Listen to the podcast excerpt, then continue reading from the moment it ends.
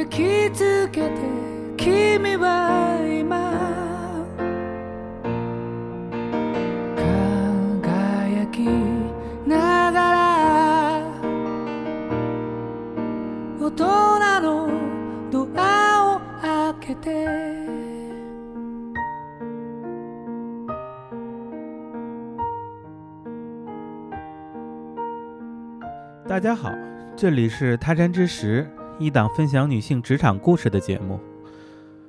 今天的故事开始前，先说一下啊，大家收听本节目最好用小宇宙 APP，一是方便订阅、互动、分享；二是只有通过 APP 来收听，才能让平台统计到更多的播放量，可以让平台推荐，让我更有动力继续做下去。小宇宙 APP 可以方便的用微信来登录，麻烦大家现在如果还没有下载，请下载 APP 继续收听了。今天的分享者鱼头可以说是一个完全从世俗意义上来讲是一个非常成功的年轻女性。她呢从一个文学少女成长为职场精英，她的职场经历和故事，我想对大家应该有一定的参考价值。我还记得第一次遇见鱼头是在一个活动上，当时呢我就被这个出口成章的小妹妹震惊了。是的，可以用“震惊”这个词来形容。从她身上散发出很与众不同的灵气，我觉得她以后一定会非常成功。从她后来的故事呢，也证明了我的判断。下面我们就来听听鱼头的故事吧。Hello，大家好，我是鱼头。嗯，我是一个学文学的女生，南京的妹子。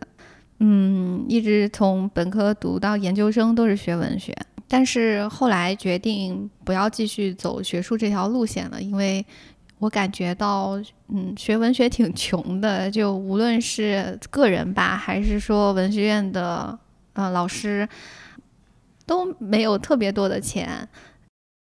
感觉还是想要多挣点钱，然后去先解决一下生存的 问题，再去考虑精神层面的东西。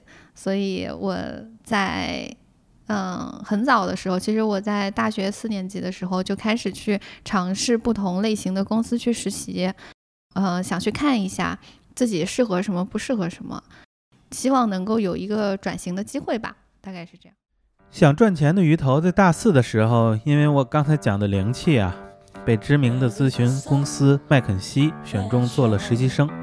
但是这段经历让他明白，他不喜欢商业咨询的工作，因为此时没有任何商业经验的他像无根之木，咨询工作呢更像是数据的推器。但是在研究生时期，他终于有了一次创业实践的机会。到了研究生。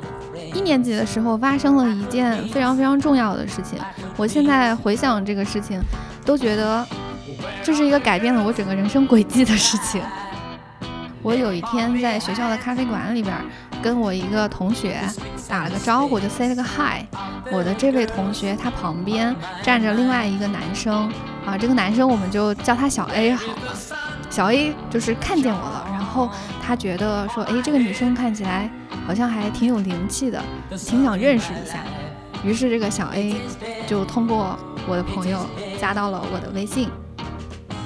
接着呢，这个小 A 就跟我说，他说就是通过后面的交谈吧，我们知道了，我才知道，就是说小 A 其实不是我们学校的人，啊，他是在美国啊某一个常春藤盟校的学生。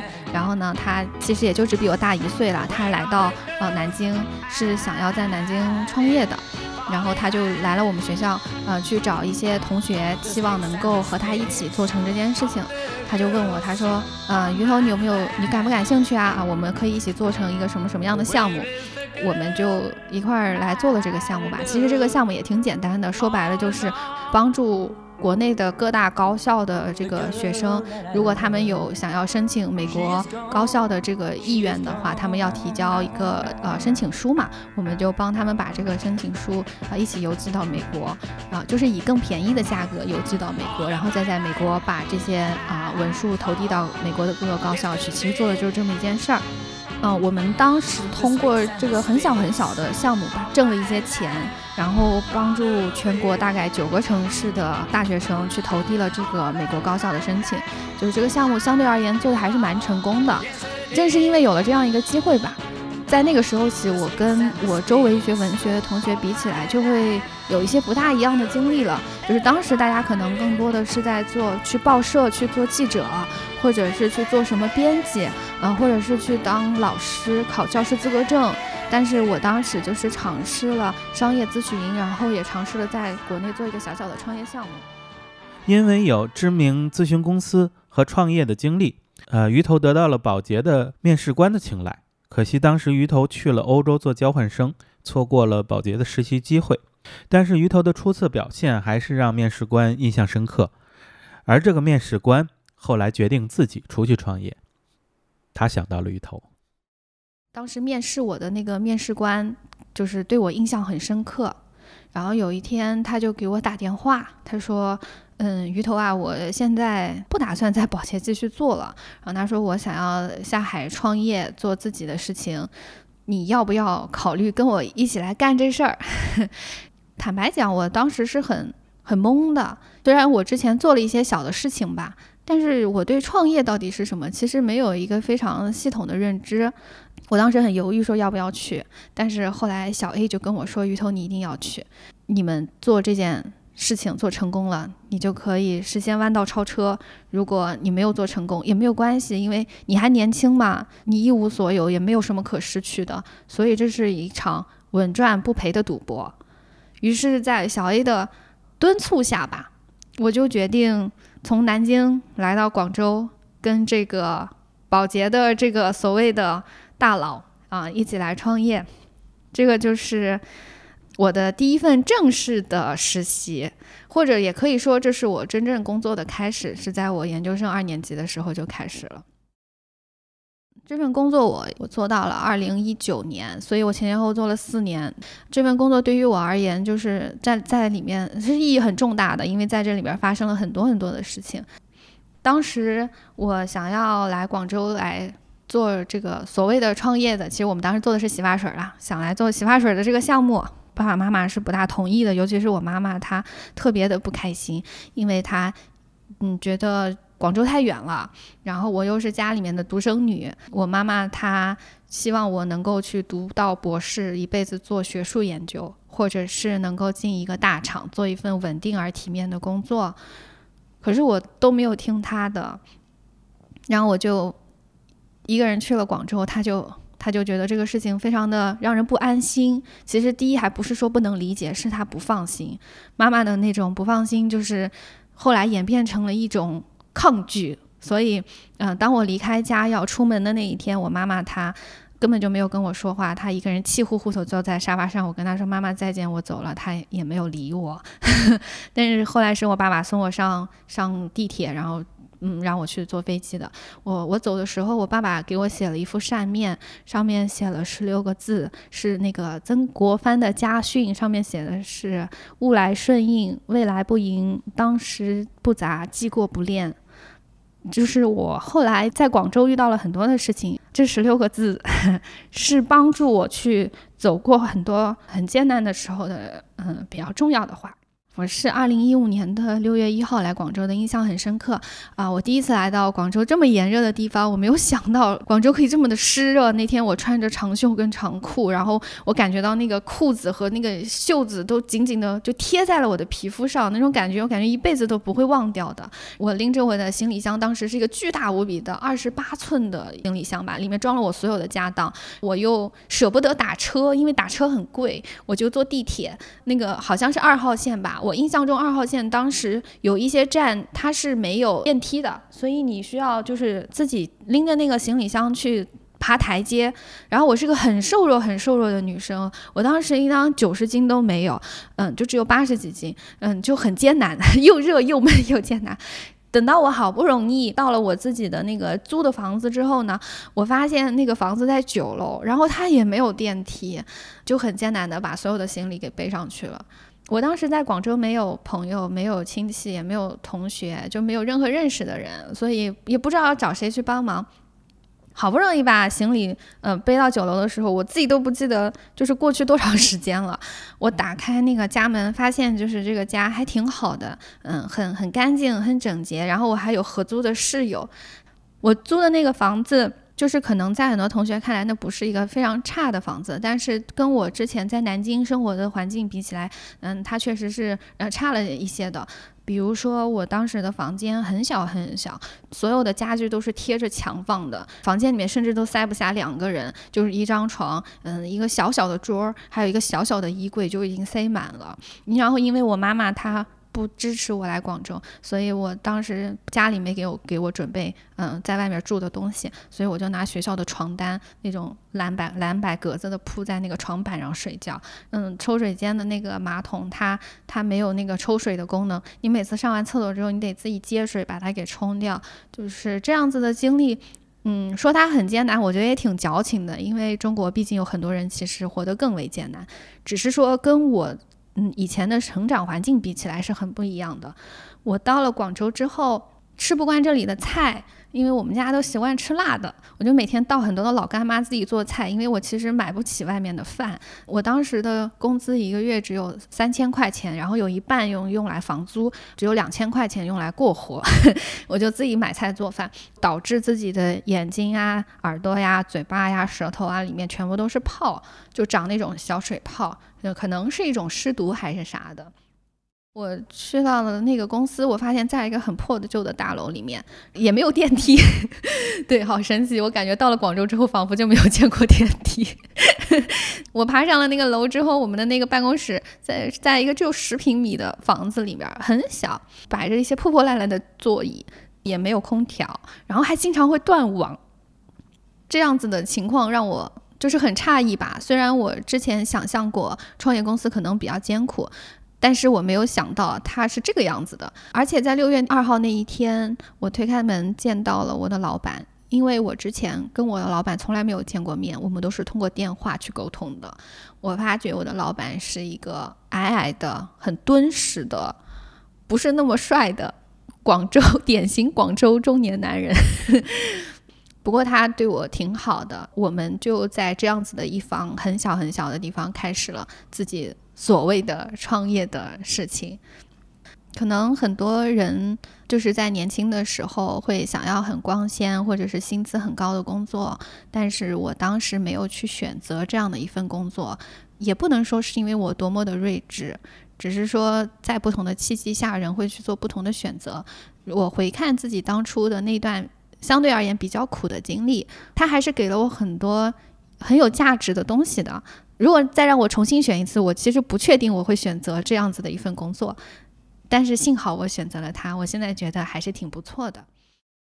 工作的第二年是我的高光时刻，产品上市了，我老板办了一个上市发布会，的上市发布会开在了广州非常高级的酒店里面。那一天，我是发布会的主持人，我在台上面正在主持着这场发布会，讲着讲着，突然间舞台的侧边就上来了两个人，发现是我爸跟我妈，我当时就非常非常的震惊。接着，我爸我妈就开始在台上发言，说了一下就是怎么培养我的呀，等等这些这些就父母的老生常谈吧。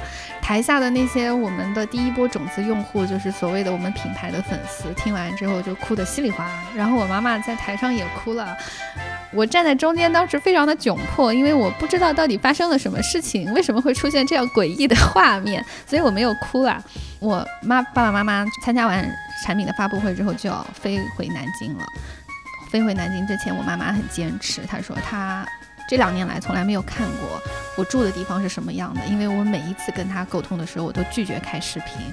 她说她这次一定要看完了才肯回南京。于是我没有办法，只能把我爸爸妈妈带去了我租的房子里面。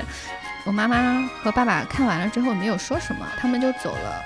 走了之后没多久，我接到了我爸爸的电话，爸爸就跟我说：“他说，嗯，你妈妈出了那个门儿就开始哭，然后说一直哭到了南京，到了南京的家里也在哭。我妈妈没有想到我住的环境是这个样子的，对于我妈而言是一种冲击啦，因为，嗯，我在南京的家里面的时候，他们给我的都是最好的东西，我都是睡着那种桑蚕丝的被子，就是在这样子的环境里面。”就是长大的，所以妈妈当时看完之后觉得有点心酸。我觉得自己很幸运，因为其实自己只是一个学习文学的女生，没有特别多的经验。尤其是我做洗发水这个行业，我做的是产品经理，其实我是一张白纸。但是我的老板很愿意教我，很愿意带我，然后愿意把保洁那一套非常成熟的方法论和体系教给我。而且在我付出了努力之后，看到了相应的回报，且。别人会觉得说这个回报里面有我的功劳，我觉得这是非常非常幸运的事情，因为嗯，这个世界上有很多人他们很努力，但是就是做成一件事情，并不是因为就是说你努力就可以做到的嘛，对吧？啊，从我的上学到这段时间，其实都是比较顺的，嗯，因为我上学的时候就。呃，比较顺利。我基本上来讲，就是一直在名校的这个体系里面被培养，基本上都是被保送的。嗯，没有经历过特别大的一个挫折。上班了之后也是同样的情况，这个就导致我的性格当中有一些特别大的缺陷。比如说，我是一个自尊心非常强的人，然后我是一个非常好胜的人，我是一个对他人，尤其在工作当中容忍度非常低的人。我会要求自己事事都做好，所以如果我的 partner 他做的不好的话，我会很生气，然后会指责对方。我现在去回想这些事情，我觉得都是因为我过得太顺利。作为产品经理非常成功的鱼头，打算再换一个岗位。他想尝试不同的岗位来积累经验，去做管理者，甚至拥有自己的事业。因为他始终有一个梦想，而这个梦想的来源是他的母校。我在上学的时候就感觉到文学院很穷嘛，当时就挺不服气的，就是凭什么学文学的人就是这么穷呢？我们能不能变得有钱？当时只是一个不服气的想法。我工作了之后，我的老师，就是我的导师也好，还是文学院的其他的教授也好，虽然我不在学校，他们都给予了我很多的关心跟问候。工作的过程当中，有的时候要回学校去写论文，嗯，因为我有很多课程都落下了，所以这些老师他们都非常非常耐心的去辅导我。从这个事情当中感觉到，就是嗯，南京大学的文学院对于我而言是一种家一般的存在。我感觉到，嗯，这个学院里面的老师就真的很像那种长辈在对晚辈的感觉，所以我对文学院有很啊很很深厚的感情。所以那种文学院很穷而带来的那种不服气的，就会演变成为一种我怎么样可以让这个事情变得更好的一个想法。所以，我大概在自己工作了一两年左右，我就开始让我这个非常就是贫瘠的人生 有了一个宏伟的目标。以前我可能只是想着说我要有钱，就是很简单了。作为一个工薪阶层家庭出来的小孩，就是想要让自己和家人过上更好的生活，仅此而已。但是，嗯，得到了老师们那么多的帮助之后，我开始想的是说，今后我希望有很多钱，然后我希望能够为南京大学文学院去做一点什么事情，比如说我能不能够去设置一个奖学金，比如说能不能够去捐一幢楼。这个话讲在这里还。挺那个啥的，可能后面就会有很多人听到。如果我做不到的话，应该也挺丢脸的。嗯，不过这个事情确确实实是我想了很多年的事情。正因为有这样的梦想啊，所以鱼头想尝试不同的岗位，所以他跟老板申请调到不同的部门，去积累不同的经验。首先，他先跟老板申请调到了媒介部门，但是在这里，他并没有十分的顺利。最严重的时候，我每天上班的时候，我不敢站起来去打水喝，也不敢去拿外卖，也不敢去上厕所，因为我开始觉得，如果我站起来的话，公司的其他所有人都会看见我，然后他们会在心里说鱼头是个 loser，嗯，然后我没有办法去接受这种这种心里面的遐想，就没有办法停止自己思考。这种情况，我每天晚上下了班之后就回家哭，然后哭一边哭一边想，嗯，我要不要放弃？我要不要放弃？然后第二天又非常不情愿的去上班，就以此轮回，这种很糟糕的状态持续了大半年，我都没有放弃。我没有放弃的话，有一些原因，嗯。其中一个原因是比较现实的考虑，这个在这里不讲。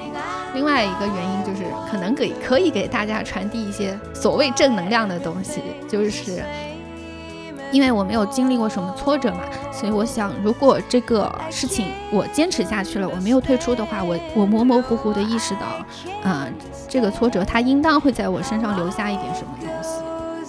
后来呢，鱼头又换到了品牌部门，在这里，鱼头从小事做起，又积累了很多经验，是时候去更大的公司发展了。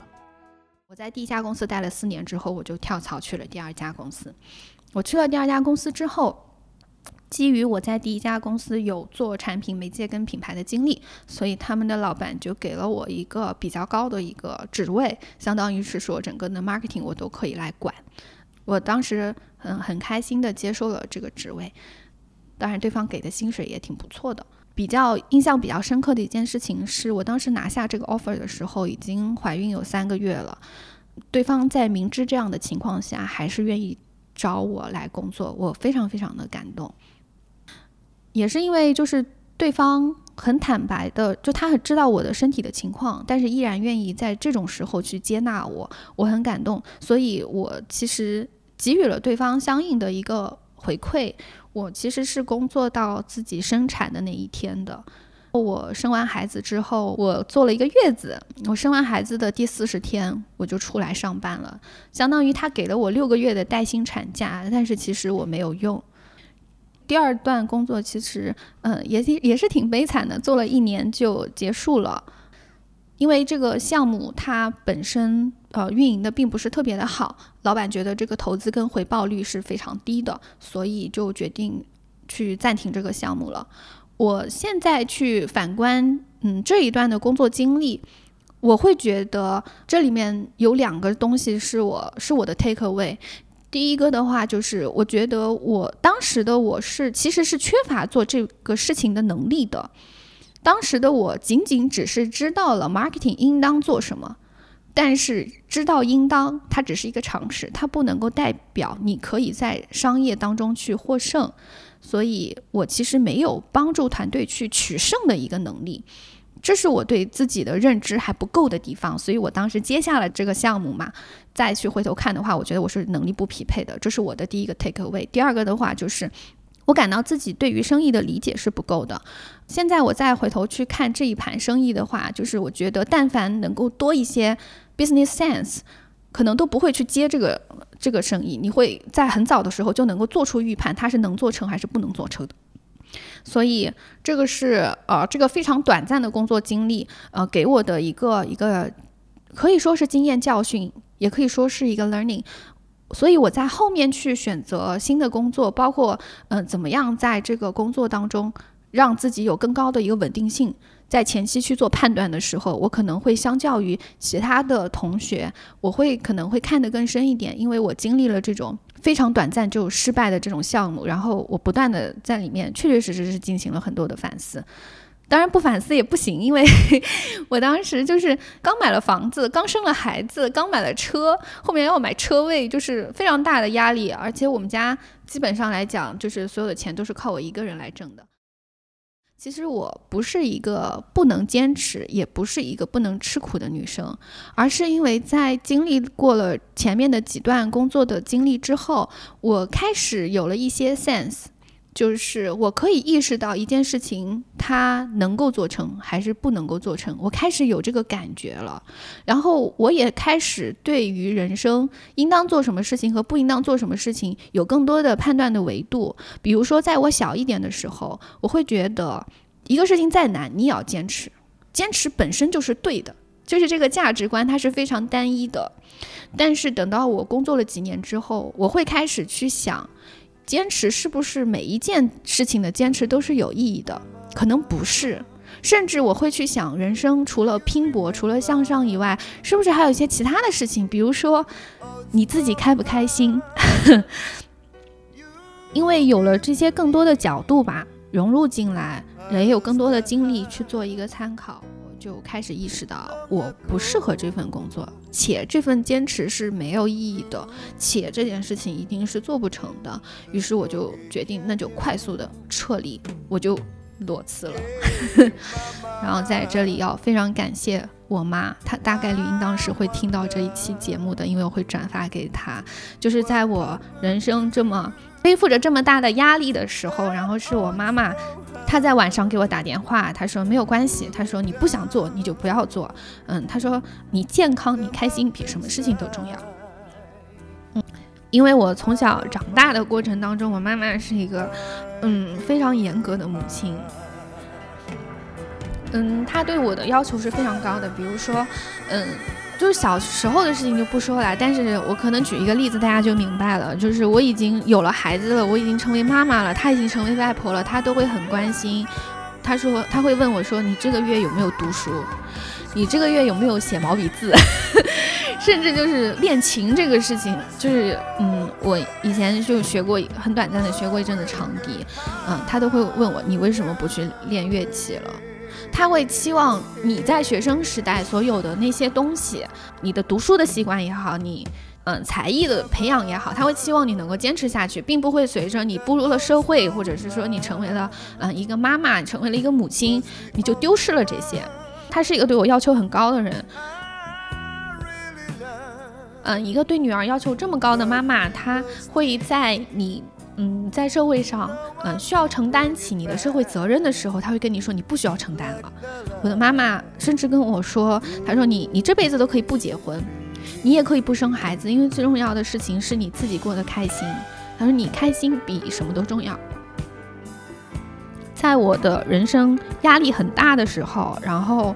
嗯，压力很大且很想逃跑的时候，他跟我说：“你可以逃跑。”在我妈妈的庇护下，真的是在妈妈的庇护下，于是我就裸辞了。裸辞之后，我就很快乐的在家里躺了三个月。这个事情在很多人看来都是不可想象的，因为我在我的亲戚朋友还有同学这种就是中间一直是一个。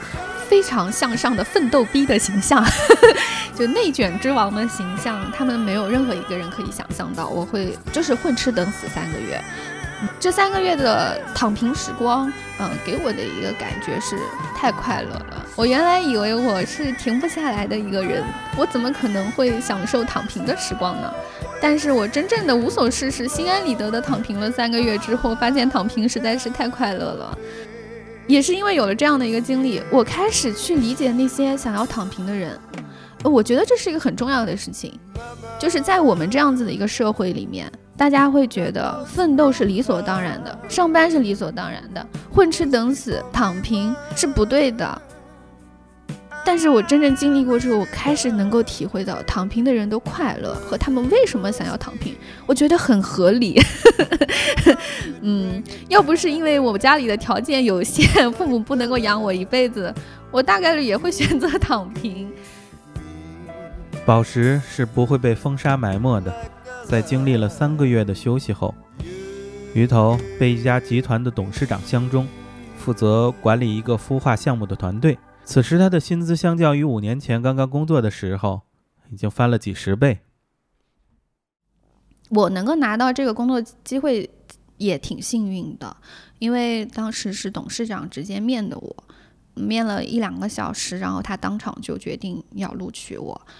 我在这一场面试当中，其实没有说自己哪里很强，因为我过去的经验里面其实没有特别多做成功的事情。嗯，大家听完了应当也能 感受得到，就都是很多的失败。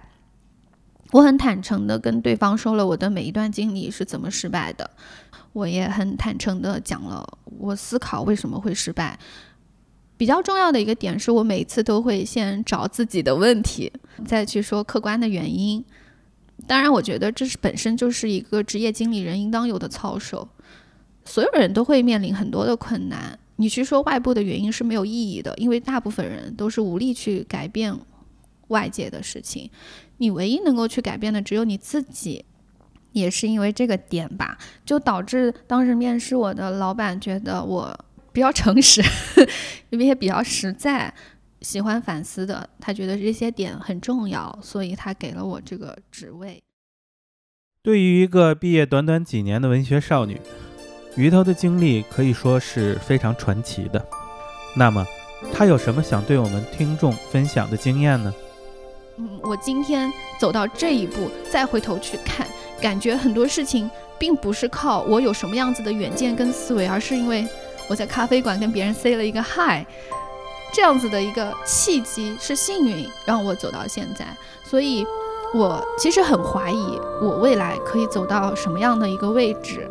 对于人生，会相较于之前会降低很多期待，但是在野心和执行力上其实是没有丝毫减弱的。对，只是说觉得很多之前认为很容易的必然的事情，现在发现不是。嗯，然后也认识到自己其实有很多很多的不足，无论在眼界上还是其他的方面，这是一个。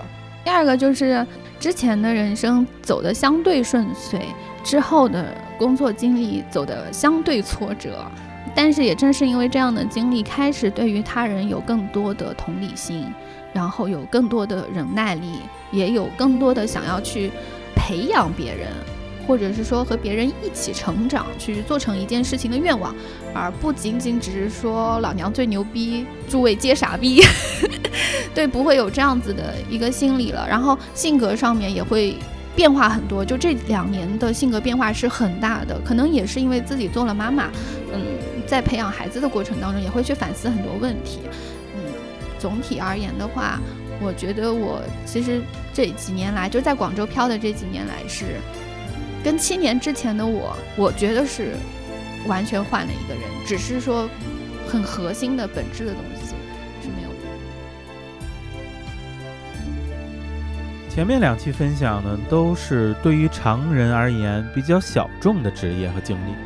我想今天鱼头的分享，应该是更具世俗意义上的成功。鱼头自己说他很幸运，但是我想说的是。这和他坚持梦想的精神也是分不开的。希望他早日实现给母校捐楼的梦想。谢谢大家，这就是今天的节目。我们的节目每周日更新，欢迎大家订阅、分享、点赞、评论。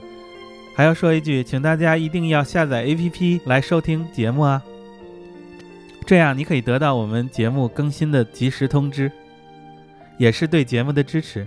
谢谢大家。